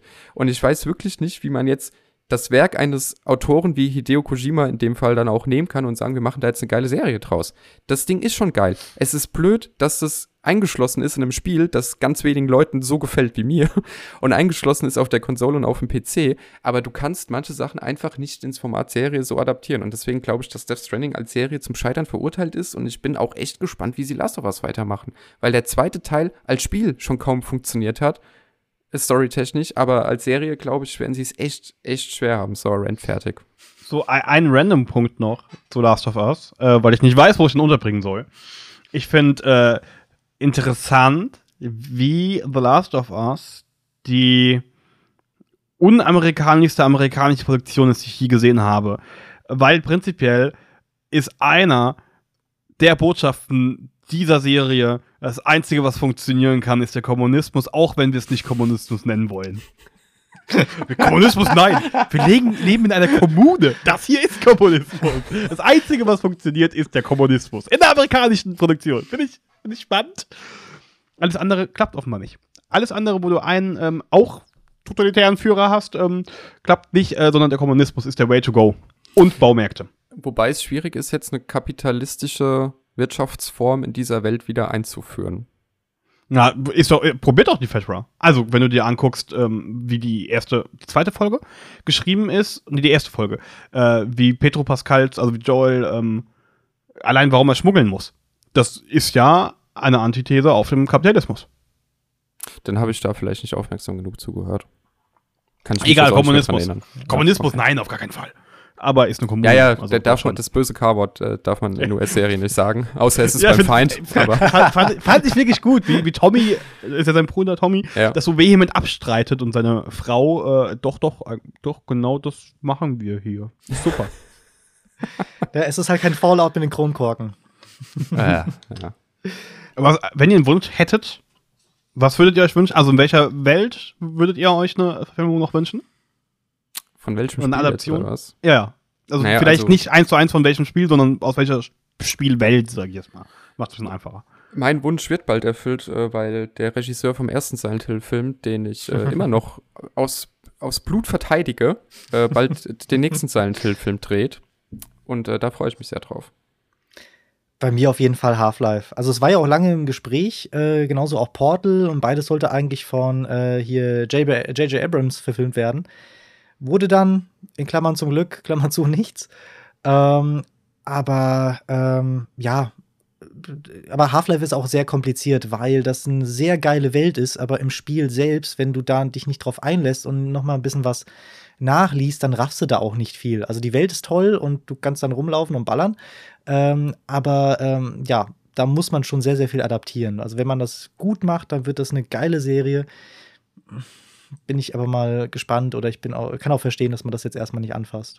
Meins wäre, weil mir das als Spiel zu lange war und weil am Ende ich fast jede Konsole äh, in die Knie gegangen ist, Red Dead Redemption.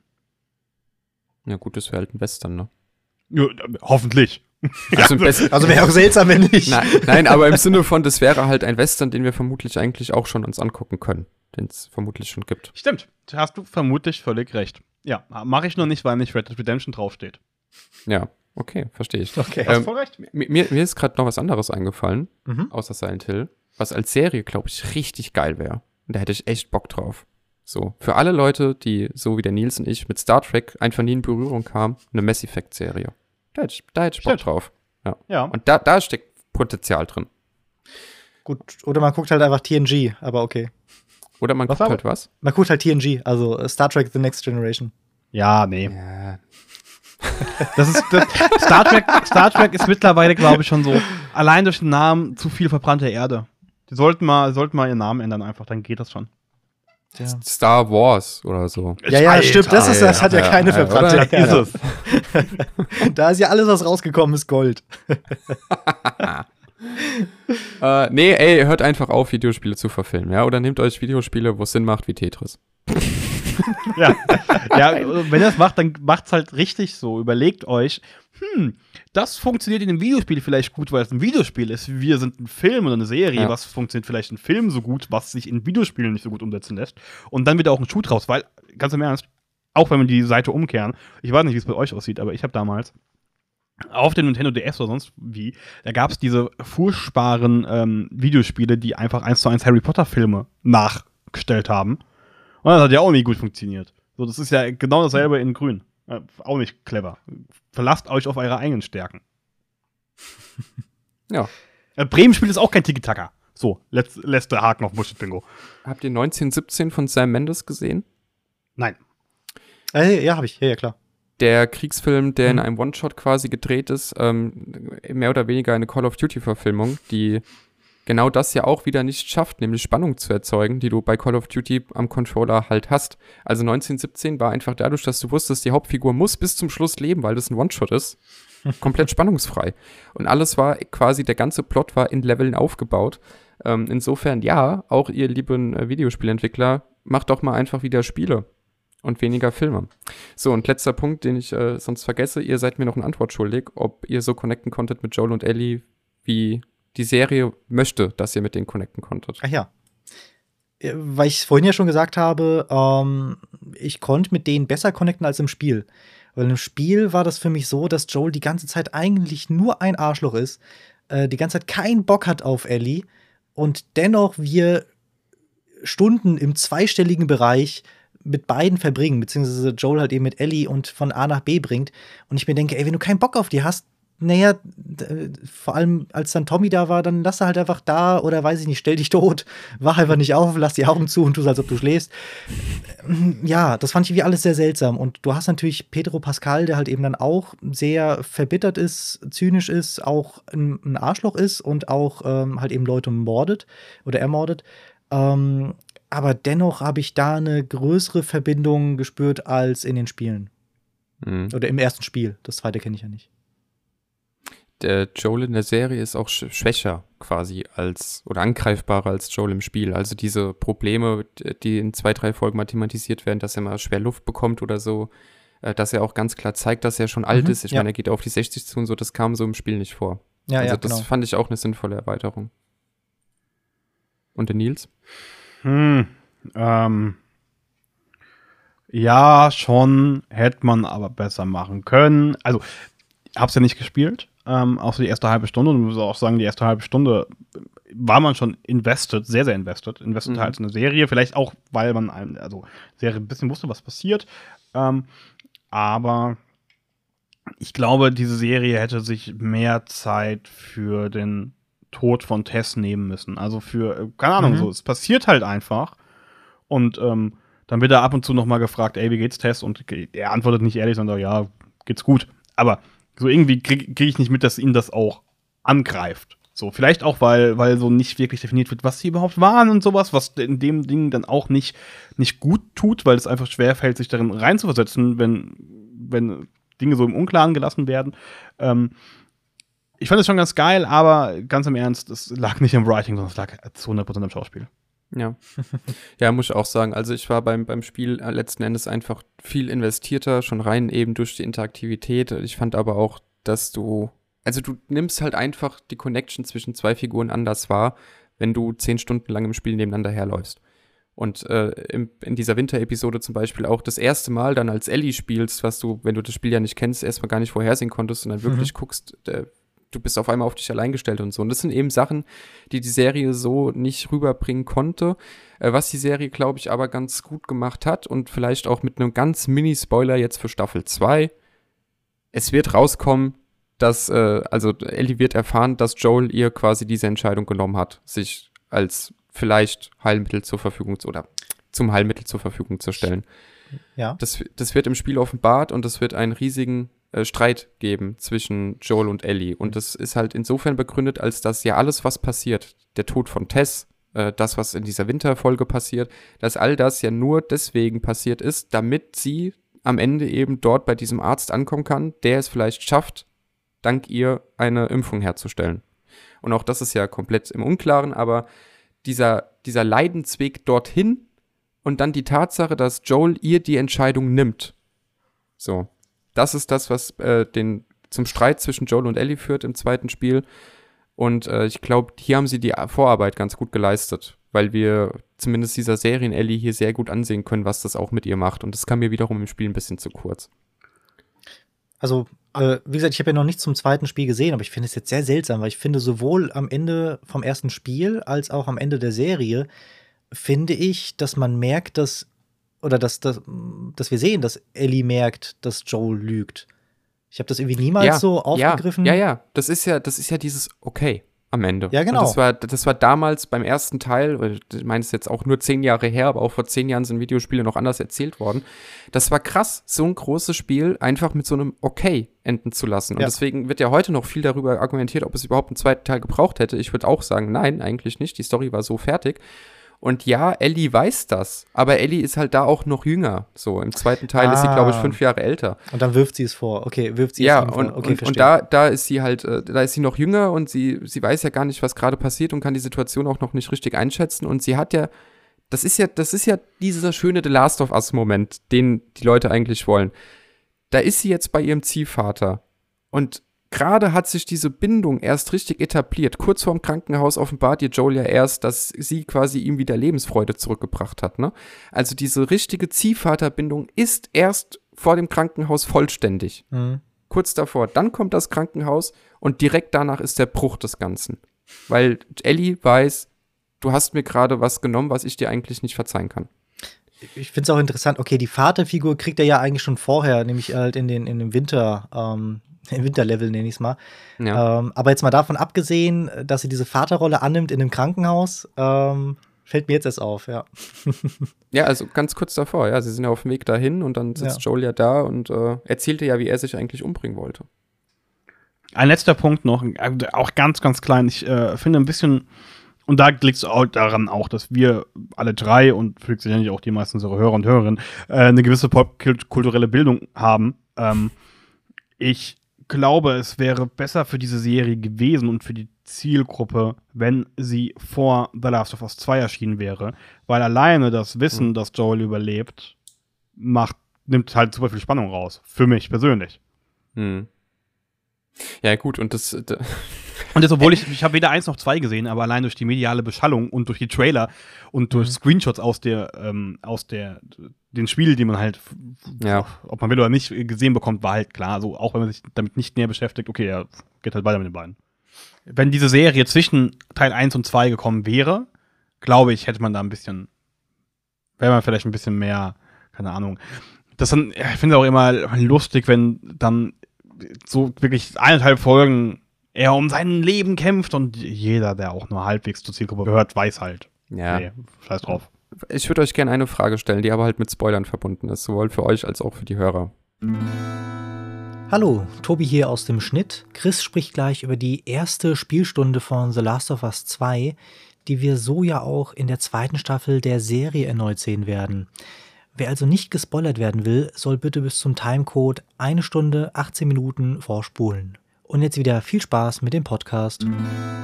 The Last of Us 2 öffnet damit, dass wir sehen, dass Joel und Ellie in dieser Stadt leben, in der auch Tommy lebt. Und alles ist soweit gut, außer dass die beiden sich eben brutal verkracht haben, wegen genau dieser Geschichte, dass die Joel die Entscheidung von Ellie genommen hat. Und dann stirbt Joel. In der ersten hm. Spielstunde. Im zweiten Teil.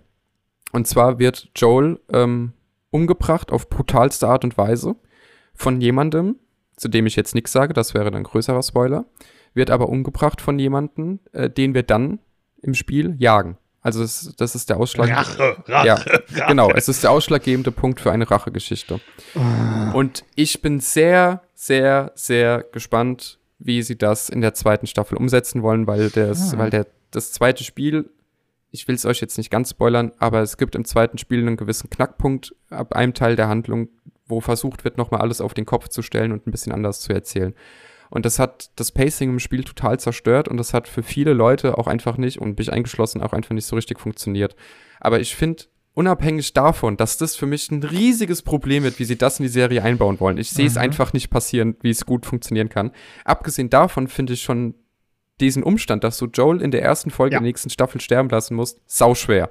Weil danach ist Petro Pascal weg. Genau. Danach liegt es auf den Schultern von Bella Ramsey, die mir dann eine Rachegeschichte mhm. erzählen muss. Und I nee. don't know. Mit weißt Pascal du, stirbt diese Serie. Definitiv. Ich könnte mir vorstellen, dass sie da sagen, die machen jetzt eine größere Änderung und sagen, Tommy stirbt. Und Joel und Ellie gehen jetzt auf Rachezug. Wäre auch seltsam, nee. aber. Nee. Nee, wird nicht Meinst passieren. Du, dann wird es nicht funktionieren? Nee, wird nicht passieren. Neil Truckman hat auch in einem Interview schon gesagt, dass er zur Handlung von Last of Us 2 genauso steht, wie sie ist. Ah, okay. Und da gab es ja, es gab einen gigantischen Shitstorm. Ich habe nur gehört, auch dass es einen Shitstorm gab. Ja, ja auch aus völlig, völlig ja. dummen Gründen. Äh, da ist dann irgendwie woke Propaganda auch Neil Truckman vorgeworfen worden und lauter so ein Quatsch. Aber es gab einen riesigen Shitstorm, einfach auch deswegen, weil tatsächlich Joel stirbt und die Art und Weise, wie er stirbt. Ähm, warum er stirbt, das ist schon wieder echt gut erklärt und passt genau zur Serie und wirft richtig gute Fragen auf. Und da kannst du saugeile Geschichten dazu mhm. erzählen. Aber so wie es der zweite Teil gemacht hat und so wie sie es dann in der Serie machen, habe ich Kopfschmerzen, wie es mit dieser okay. Serie weitergeht. Ich kann es mir ehrlich gesagt nicht vorstellen, dass es klappt. Dann, ähm, ich würde, ich glaube, du, Nils, kannst ja nichts dazu sagen, ne? Weil du Folge 2, äh, Spiel 2 ja nicht gespielt hast. Nee, keine dann, Ahnung. Da würde ich jetzt eigentlich zur letzten Frage kommen, nämlich, äh, ja, wir haben schon gesagt, äh, das zweite Spiel wird jetzt auch nochmal als Serie verfilmt. Werdet ihr es anschauen? Habt ihr Lust drauf oder nicht? Ja, schon allein um zu sehen, wie sie das, wie sie das gerade eben angesprochene Dilemma lösen wollen. Also mhm. schon aus reiner Neugier. Äh, nee, aber ich habe auch Lust drauf. Also auch wenn ich jetzt viel gehatet habe, ich habe die Serie an sich gerne geschaut. Ich habe mich tatsächlich jeden Montag mal wieder richtig auf eine Folge gefreut. Das hatte ich jetzt schon lange nicht mehr. Das hatte ich zum Beispiel bei House of the Dragon und ja, der Ringe auch überhaupt nicht. Ähm, also insofern, ich gucke es auf jeden Fall weiter, klar. Aber ich gehe mit deutlich geringeren Erwartungen jetzt auf jeden Fall nochmal an Staffel 2. Okay, wie ist es bei dir jetzt? Hm, ja, höchstwahrscheinlich schon. Äh, ich glaube, es wird sich. Ich, ich, will jetzt nicht die Zusage machen. Ich glaube, es wird sich ähm, schnell entscheiden, so. Ähm, ob ich mit dem Pacing besser klarkomme als ähm, mit dem ist am Anfang. Ich glaube nicht, dass ich die Serie zu Ende geschaut hätte, wenn nicht ein Podcast in mhm. Aussicht gewesen wäre. Äh, blicke aber auch mehr mit, mehr mit Sorge als mit Bock auf Staffel 2. Nach dieser Offenbarung jetzt? Ich meine, was heißt nach dieser Offenbarung? Mir war klar, dass das wusste ich. Ja, ich ähm, werde, glaube ich, Staffel 2 mir nicht anschauen. Ähm, oder wenn dann nur sehr viel später. Nicht, weil ich jetzt diese Serie nicht mag, sondern einfach nur, weil ich festgestellt habe, das Spiel hat in mir dann doch mehr, mehr Emotionen geweckt als die Serie. Und ähm, ja, viele Abschnitte wurden dann entweder verkürzt oder weggelassen. Also vor allem die letzten zwei Folgen oder die allerletzte Folge. Was man da im Spiel halt eben erlebt ähm, und fühlt, ist halt dann doch was anderes als in der Serie. Und das Problem ist halt, ich habe halt keine PlayStation 4 oder 5. Entweder müsste ich es dann bei meiner Freundin spielen oder ich warte halt und hoffe, ähm, denke aber, das, das wird jetzt auch der nächste Schritt sein, ähm, dass das Spiel jetzt auch mal für den PC rauskommt. Weil wenn jetzt schon ähm, der erste jetzt endlich mal rauskommt, könnte ich mir vorstellen, dass das jetzt beim zweiten auch mal passiert. Wenn ich das Spiel dann mal gespielt habe und mich die Geschichte wirklich interessieren sollte, dann denke ich mal, schaue ich auch mal in die zweite Staffel rein und in die dritte Staffel. Ansonsten, ja, aber ich glaube auch nur dann. Es kann auch sein, dass ich sage, das Spiel war toll, ich brauche das jetzt nicht nochmal als Serie sehen, weil sehr vieles auch gewirkt hat wie einfach ein Fanfilm. Äh, also die letzte Folge fast sogar noch mehr als die, die Pilotfolge, mhm. äh, weil Einstellungen eins zu eins war und das wird, da wird einfach durchgerusht. Ähm, das war zwar alles sehr toll gemacht, alles sehr toll geschauspielert, die Sets waren unglaublich toll, aber ja, ähm, wenn man da jetzt irgendwie so durchrusht, dann weckt das gerade in mir keine positiven Emotionen. Und von daher glaube ich, dass ich, dass ich da mal abwarten werde. Aber ich werde jetzt, glaube ich, nicht so schnell ähm, die zweite Staffel mir anschauen, wie jetzt hier bei, bei dem Fall die erste Staffel. Also unbedingt dranbleiben kann man aber bei diesem Podcast. Sowieso. Das ist korrekt. Wir haben noch einiges vor. Spoilern werden wir jetzt mal nicht. nee, nicht noch mehr. Wenn euch diese Folge auch gefallen hat, dann könnt ihr gerne mal auf Instagram und Twitter uns folgen, Podcast oder uns auch gerne mal eine Mail, äh, Mail schreiben, wenn ihr Fragen habt. Mail podcastde Ja, dann würde ich sagen, wir äh, ziehen uns zurück zu den Baumärkten. Ja, ähm, ich sage es, Trendsetter. und, und, ja, hören uns dann beim nächsten Mal. Ja, äh, es heißt Zombies. Tschüss. Ja, Zombie. Ciao, ciao. Macht's gut. Ciao.